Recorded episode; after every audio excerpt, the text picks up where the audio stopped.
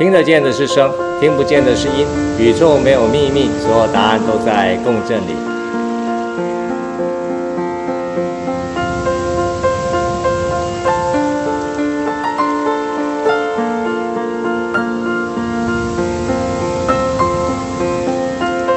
我是杰克，欢迎来到杰克和你聊聊天，让我们共同面对人生的课题，一起调整内在的音。逐步转化我们的困境，看看能不能最终跳脱人类认知的框架。今天和大家聊聊一个新的课题：人类神通与记忆的归零，先蹲后跳啊！和大家聊聊为什么人类会丧失前世的记忆？为什么有些人会有神通？为什么没有神通的人想练神通，却怎么样练都练不成功呢？几年前呢，生活美学在刚成立的时候呢，实在没有多少人知道我在干嘛哈。我一如往常的都在工作室里面呢，研究如何改善这个小提琴这个啊、共振的结构哈，非常非常的用心啊。那有位年轻的朋友呢，想来找我合作这个所谓的数位行销了哈。我想这也是我最欠缺的。我离开社会其实蛮久的哈，也不太懂得所谓的数位行销，也想借这个机会呢，向他请益聊聊啊。那天聊天的过程呢，非常的愉快。最后他提到了他自己的修行啊，我说哇，你这么年轻哦，怎么会想要去探索修行这件事情啊？他说呢，他其实修行拜师的目的呢，主要是想要练成神通啊、想要拥有特殊的神通力啊、所以他特别呢拜了一位呢啊常年住在香港的一位师傅，向他学习这个秘法啊、加上每个星期呢，师傅要求他一定要断食一天来净化身体，希望能够早日练成。那我说，你为什么想要练神通呢？哦，他说。杰克，你不觉得神通很酷吗？拥有这个力量啊，这非常非常的特别。呃，我们可以知道一个人的来龙去脉啊，又可以知道对方前世的遭遇，然后又可以解决对方现在所遭遇的困难，那不是太帅了吗？这个世界上还有哪一个技能比拥有神通这个能力更酷呢？更屌呢？哦，所以我记得。我依稀还记得当年他神采奕奕的眼神啊，几乎可以预见他一旦练成的时候呢，可以如何大展神通来帮助世人哦。但我没有神通啊，我也不知道如何练神通。当下呢，我也只能微笑不语啊，充满祝福。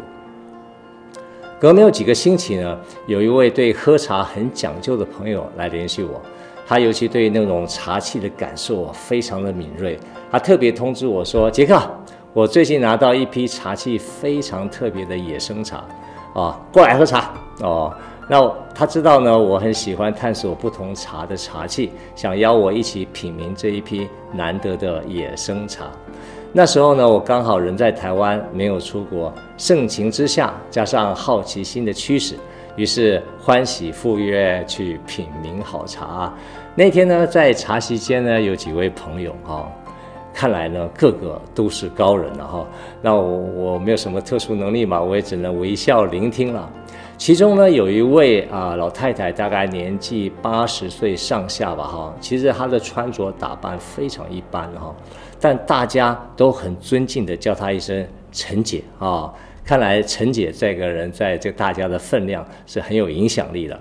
后来在言谈之中呢，才知道她是具有大神通的大高人哦。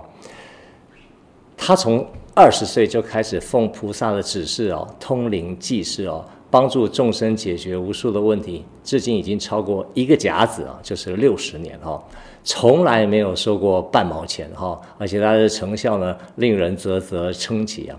我听他旁边的一些朋友啊，一一在叙述他过去的一些奇迹啊。他可以帮人家看病，也可以帮人家解冤亲债主，也可以帮那些亡灵超度，同时呢，也可以预知未来。听起来呢，好像是无所不能啊。那席间呢，有很多人都啊，过去都曾受过他的帮助，当场呢，也都验证他过去的神奇能力。在喝了几轮茶之后呢，在大家比较熟稔之后呢，我鼓起勇气呢问陈姐说：“陈姐啊，你现在还在帮人解决这些问题吗？”哦，她看着我以为 我要寻求他的协助啊，他语带无奈，笑笑的说：“哦，这个太累了哈，我已经跟菩萨告假哈，我没法再干了。”我很讶异他这样的回答，我马上问他说：“为什么呢？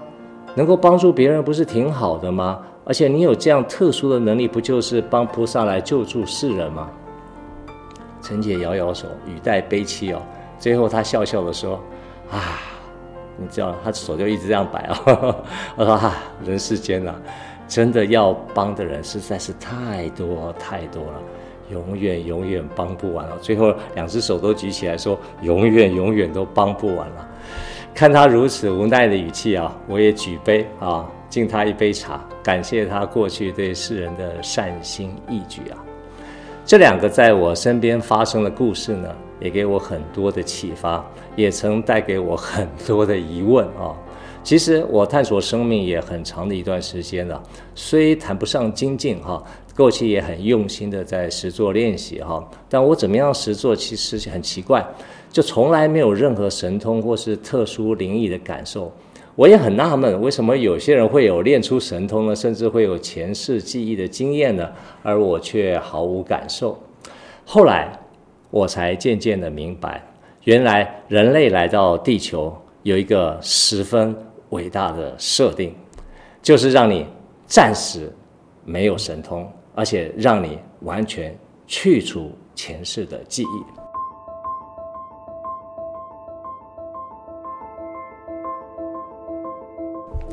为什么杰克要这样说呢？其实我们来到地球之前，神通力比人类。不知道高出了多少倍，我们死后离开地球，神通力也比现在高出许多倍。所以呢，不论是那些什么大鬼啊、小鬼啊、大神啊、小神啊，都比人类的的神通力强大。别说这些神鬼们啊，就连那些动物的感知力都比我们人类强。在天然灾害来临之前呢，动物都比人类早一步知道去避难。啊，那为什么人类是如此的设定呢？这样的设定让你暂时没有神通，而且让你完全去除前世的记忆。在这样的状况下，人类才会老老实实接收人生的各种冲击，借由这份冲击所带来的内在转化，进一步帮助人类跳脱人类维度的框架。那为什么人类要如此设定呢？因为人类来到地球就是设定来受苦的啊？为什么呢？人类不是就是来享乐的吗？来追求幸福的不是吗？啊，对了，大部分主流价值都是这样看的哈。不过你可以看看，你可以观察一个有趣的现象：你有看过一个婴儿是高高兴兴、欢天喜地的来到地球吗？每一个婴儿来到地球，每一个都哭到肝肠寸断。为什么？其实婴儿虽然无法直接和人类沟通，但是婴儿的天线非常的敏锐。他们知道，他们来到地球就是准备来受苦的。所以每一个婴儿一落地就嚎啕大哭。他们在九岁之前呢，脑袋的天灵盖。所以，就所谓的天线呢，就逐渐开始关闭，前世记忆呢被消除得干干净净，开始进入人类真正的生活。那有人问说：“杰克，你说的是真的吗？”杰克没有神通了，我不知道我说的是真的还是假的，也没有办法证明我说的是真的还是假的。但我这样的想法会让我对人生有一个新的认知。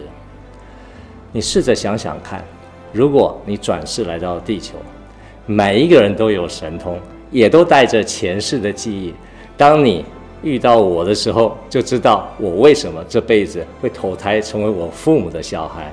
然后你也知道今天为什么我会遇见你。原来今天可以透过你的神通，可以知道我这辈子会遭遇到什么样的苦痛。更有趣的是，我们都知道如何可以借由你的神通来帮助我处理。我现在或是我未来会遭遇的任何的苦痛，那我想请问大家，如果我发生了什么事，你都知道，也知道要怎么样去处理，你也清清楚楚。那我为什么还要来到地球走这一遭啊？既然什么都知道，而且都知道如何可以解决，那我还来地球干嘛？你没有从这个角度思考过问题吗？我以前就一直在问自己这样一个问题啊。后来渐渐明白了一件事。原来我们人类的设定就是要让你暂时没有神通，而且让你完完全全去除前世的记忆，人类才会老老实实的接收人类层级的各种人生的冲击，借由这份冲击所带来的内在的转化，进一步帮助人类跳脱人类维度的框架。人类的设计就是生来受苦的，来受冲击的。但不是要一直停留在苦当中，而是借由内在能量的转化来转化看待事情的角度，借由冲击来转化提升自己。人生有苦也有乐，但人类大多选择了一条看似理所当然的道路，大多是选择如何趋吉避凶，只想面对平顺的人生，不想面对人生的苦难。但这也是人之常情。但当苦难还是到来的时候呢，也只能陷在苦难之中，不断地埋怨老天不公平啊，为什么神明不好好保佑我啊？这样的内在纠结在心里一辈子挥之不去，其实是浪费了这个宝贵的人生。为什么杰克说先蹲后跳呢？我们的人生是借由冲击或苦难打击到，先让我们蹲下来。当我们人生被苦难打击到几乎趴在地上爬不起来的时候呢，这么大的苦难其实是人生最精彩的设定。在宇宙中呢，有一个物理学的作用力与反作用力。好，我们在初中的时候都学过，冲击的力道越大，反弹的力道也越强。那在人类维度的探索上呢，也有一个叫做量子跳跃力，The Power of a Quantum Leap。啊。大家都知道，人类维度的提升最主要是来自于意识层级的量子跳跃力。这个意识层级的量子跳跃力呢，这力量的来源当然是来自于人世间的冲击，但要能转化成这个意识层级的量子跳跃力，是你对这个苦难所持有的看法。